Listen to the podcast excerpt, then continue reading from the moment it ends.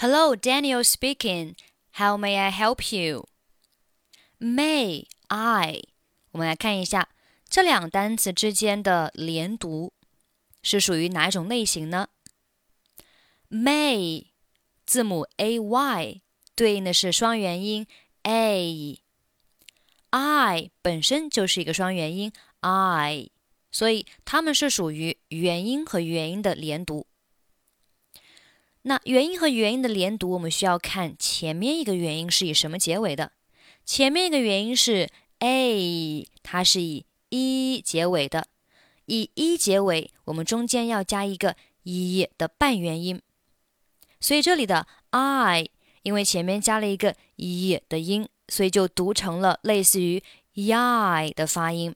May I？How may I help you？How may I help you? hi daniel，Julia here。hi Julia，how are you？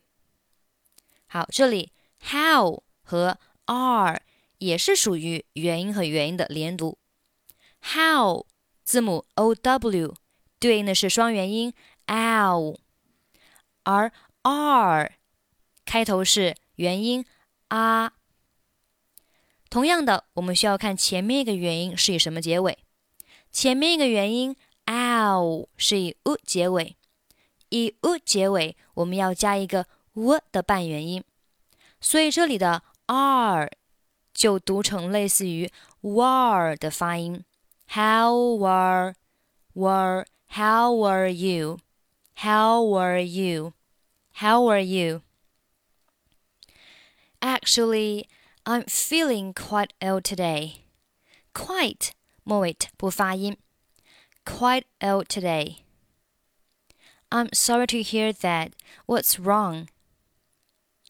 I think I'm coming down with the flu. Think 末尾可以不用发音。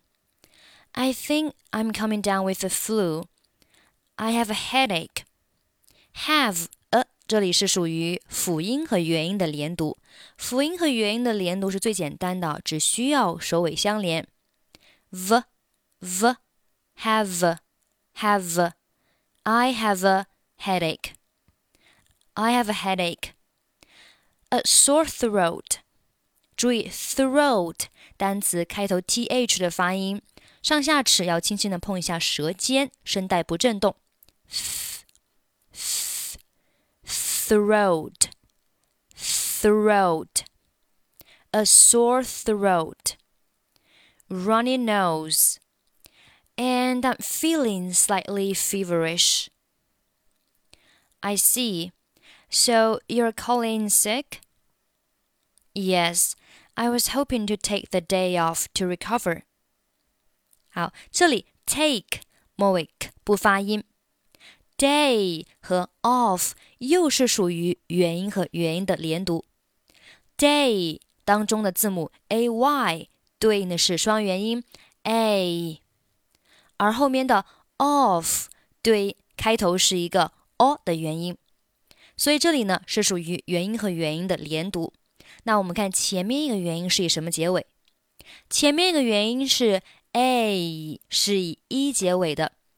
我们在节目的开始就讲过了啊，以 e 结尾，中间要加一个 e 的半元音，所以这里的 of。因为前面加了一个 e 的半元音，就被读成类似于 e off 的发音。day off, day off, take the day off. I was hoping to take the day off to recover.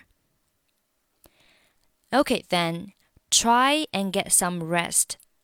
这里 and 末尾的和 get 末尾不发音。Try and get some rest. 好，我们从第一句话再慢速读一下。Hello, Daniel speaking. How may I help you? Hi, Daniel. Julia here.